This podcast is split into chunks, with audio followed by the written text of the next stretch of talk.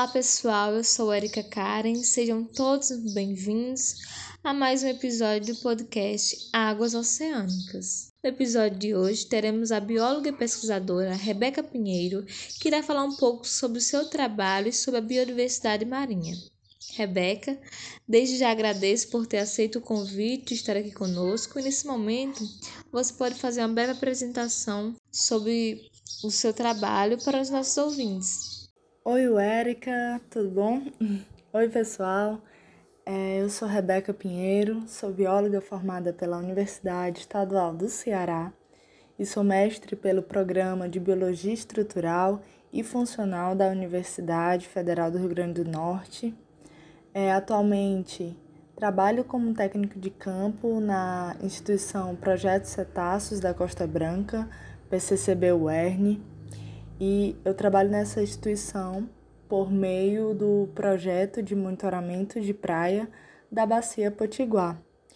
E o projeto de monitoramento de praia, é, também chamada como PMP, é uma condicionante de licenciamento ambiental para exploração de petróleo e gás na região, que no nosso caso é na Bacia Potiguar que cobre o litoral setentrional do Rio Grande do Norte e o litoral leste do estado do Ceará. Obrigada, Rebeca, pela sua apresentação. E passando agora para a nossa primeira pergunta dessa entrevista, gostaria de saber como é realizado o seu trabalho no monitoramento ambiental na área costeira.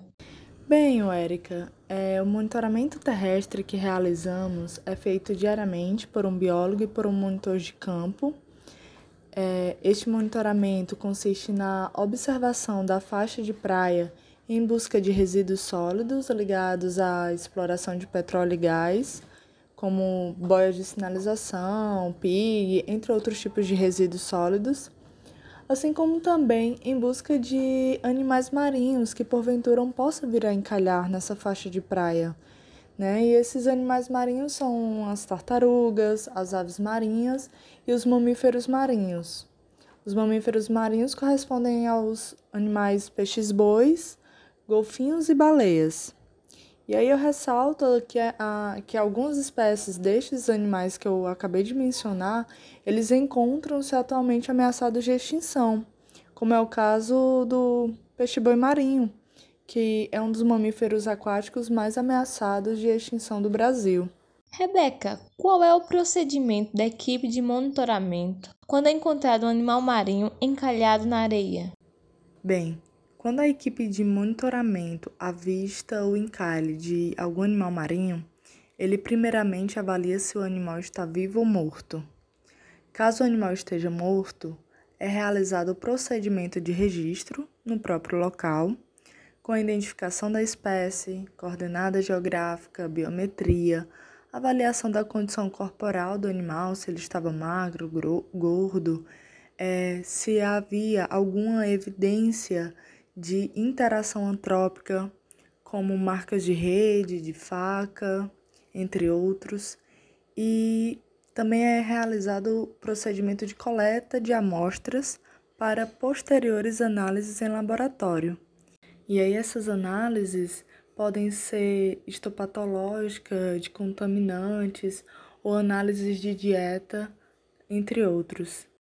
Porém, se o animal estiver vivo, é realizado o procedimento de primeiro atendimento específico para cada grupo taxonômico e também é feito o preenchimento dos dados necessários para o repasse de informações tanto para a equipe de resgate como para a equipe de reabilitação. Em seguida, o animal será encaminhado pela equipe de resgate para o centro de reabilitação, onde terá o tratamento clínico adequado, sendo acompanhado por médicos veterinários e tratadores. E uma vez que este animal esteja apto para voltar ao seu habitat, é feita a soltura que é um momento muito gratificante, um momento muito especial para toda a equipe. E caso o animal, durante esse processo de reabilitação, ele não resista e acabe vindo a óbito, é realizada a necrópsia por médicos veterinários e a coleta de amostras também para análises em laboratório que ajudarão a compreender qual foi a causa da morte daquele animal. Bem, e a partir dos registros de encalhes, é, são geradas informações que promovem dados para apoio de tomadas de decisões e também de pesquisas para conservação marinha e costeira. E uma delas é a avaliação dos impactos antrópicos.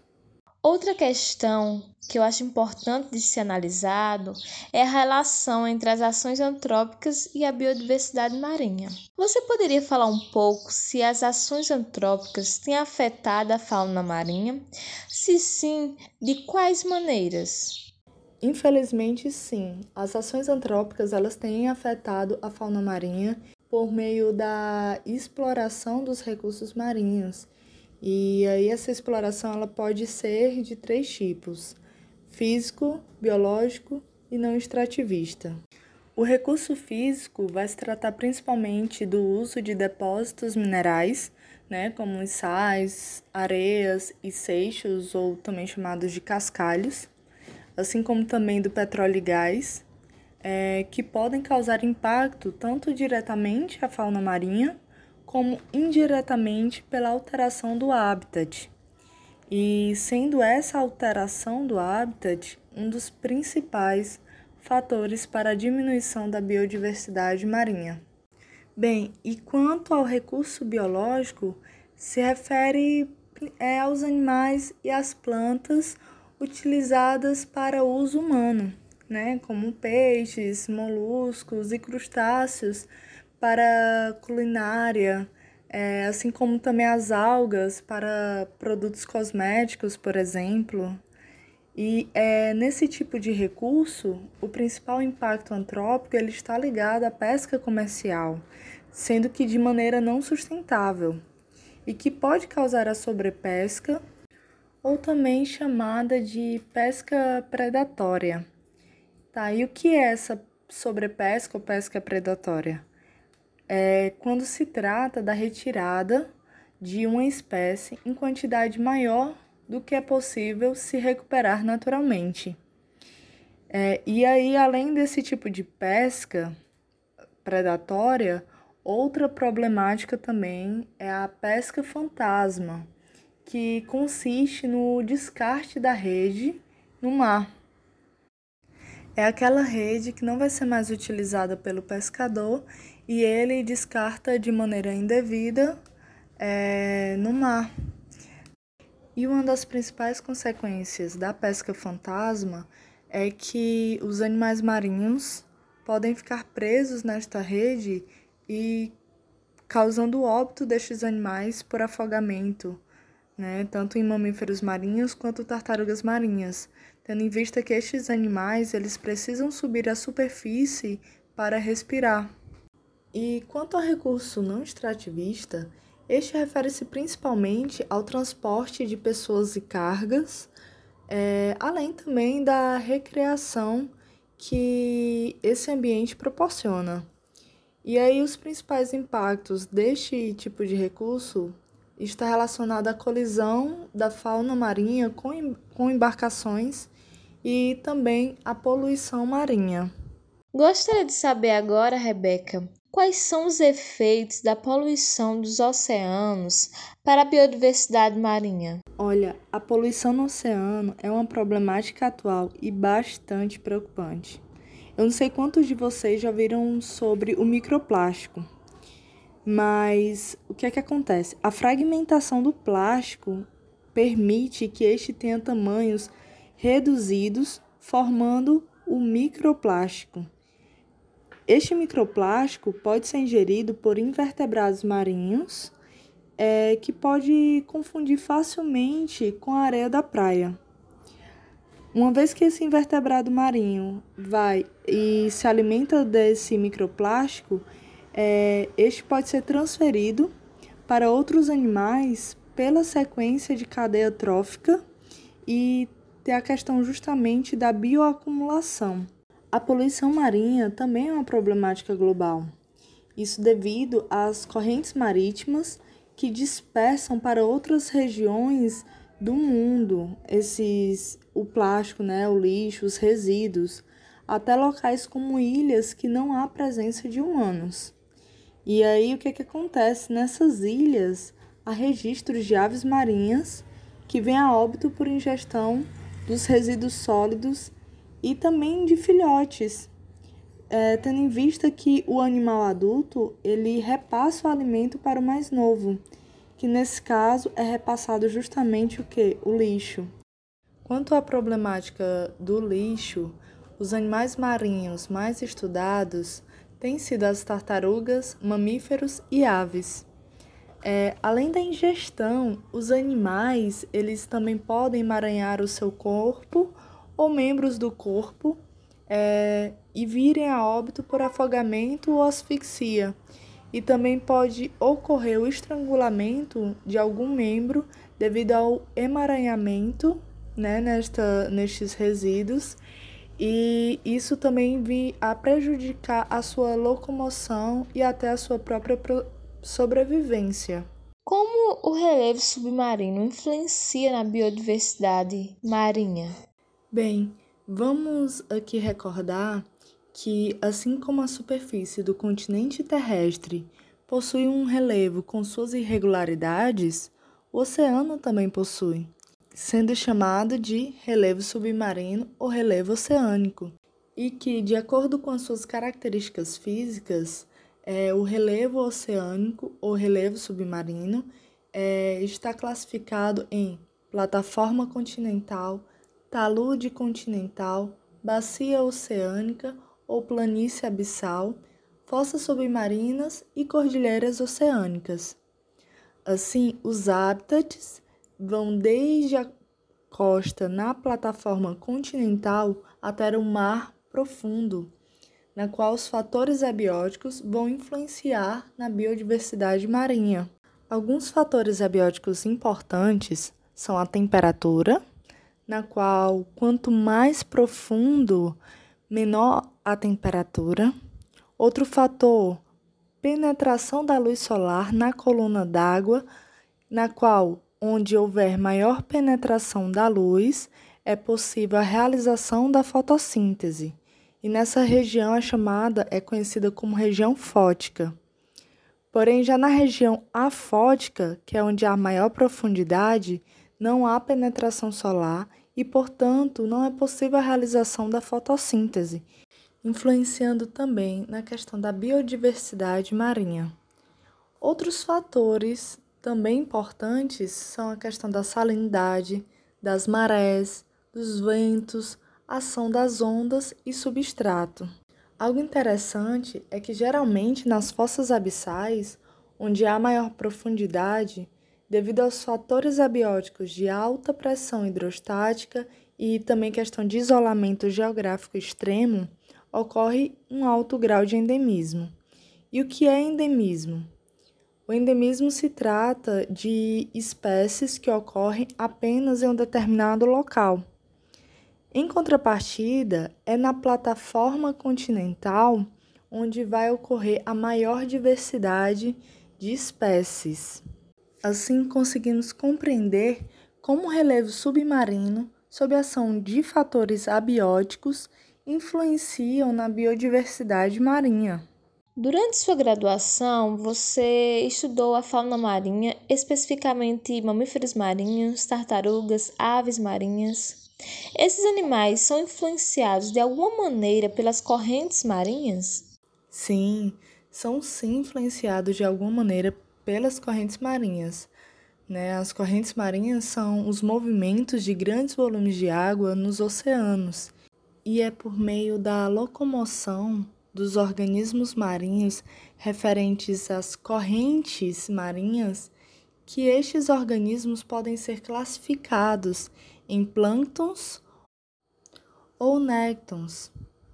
Os plânctons são aqueles que são levados pela correnteza dessas correntes marinhas, ou seja, eles não têm força para vencê-las.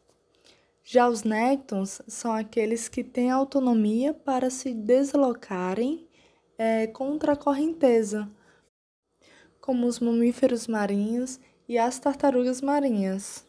As correntes marinhas é, também influenciam na distribuição dos animais marinhos, tendo em vista que na corrente superficial carregam os plânctons em um padrão de rota, é, os animais que se alimentam destes plânctons seguem esta rota e que, por sua vez, estes animais são seguidos por seus predadores.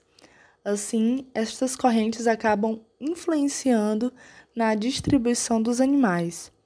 Um exemplo disso é a distribuição da baleia jubarte com movimento migratório anual.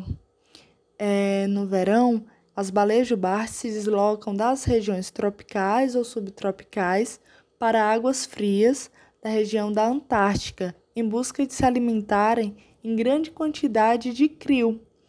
O crio são pequenos crustáceos semelhantes aos camarões que fazem parte do plâncton. E a população de crio ela é impulsionada a se movimentar principalmente pelas correntes. Por fim, você gostaria de deixar alguma mensagem para os nossos ouvintes acerca da importância da biodiversidade marinha?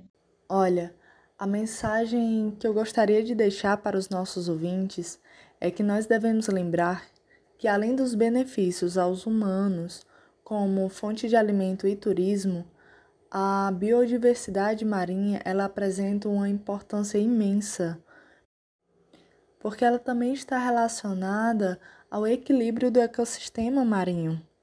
E esse ecossistema é importantíssimo para o equilíbrio climático e também da produção de oxigênio. Tudo está interligado, né? Então, eu gostaria de ressaltar isso e que também que o nosso conhecimento acerca dessa biodiversidade marinha ainda é escasso e incipiente. Portanto, a necessidade de buscar soluções para mitigar os impactos antrópicos se faz necessário e a responsabilidade é de todos nós, como cidadãos e como profissionais. É, eu gostaria de agradecer pelo convite e dizer que para mim foi um enorme prazer poder estar compartilhando sobre o meu trabalho de atuação na conservação da fauna marinha com os ouvintes, é, com os estudantes de, do curso de Geografia. E isso só ressalta a importância da interdisciplinaridade e também a soma de esforços de outras áreas profissionais para a conservação do ecossistema marinho. Eu deixo aqui a minha total gratidão. Muito obrigada, Rebeca, por nos trazer essas informações de forma tão clara e objetiva a respeito da biodiversidade marinha e suas especificidades, além de compartilhar conosco sobre o trabalho que você e a equipe de monitoramento realiza, trabalho esse muito relevante né, para a preservação desses animais. Bom, pessoal, essa foi nossa entrevista de hoje. Está disponível no Anchor e Spotify. E fiquem ligados que em breve teremos novas conversas e novos convidados para falar um pouco mais sobre essa temática. Até lá!